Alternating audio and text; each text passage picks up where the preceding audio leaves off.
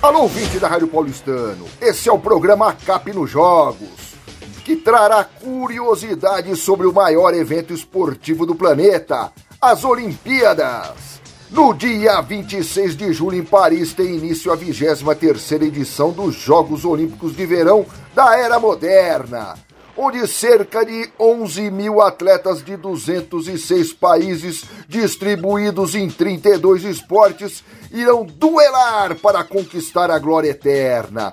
A medalha olímpica no peito, seja ela de ouro, prata ou bronze.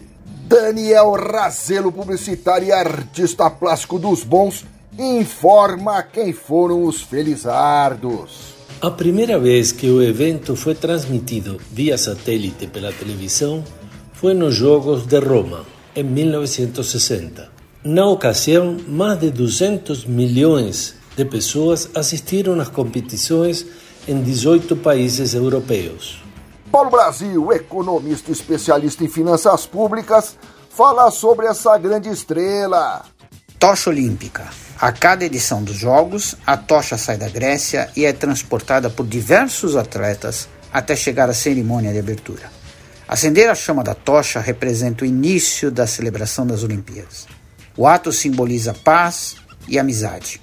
Com a tocha, a periolímpica é acesa, sendo apagada apenas ao final dos jogos.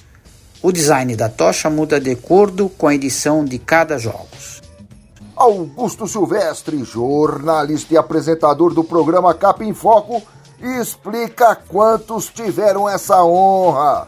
Os Jogos Olímpicos foram sediados por 23 países diferentes.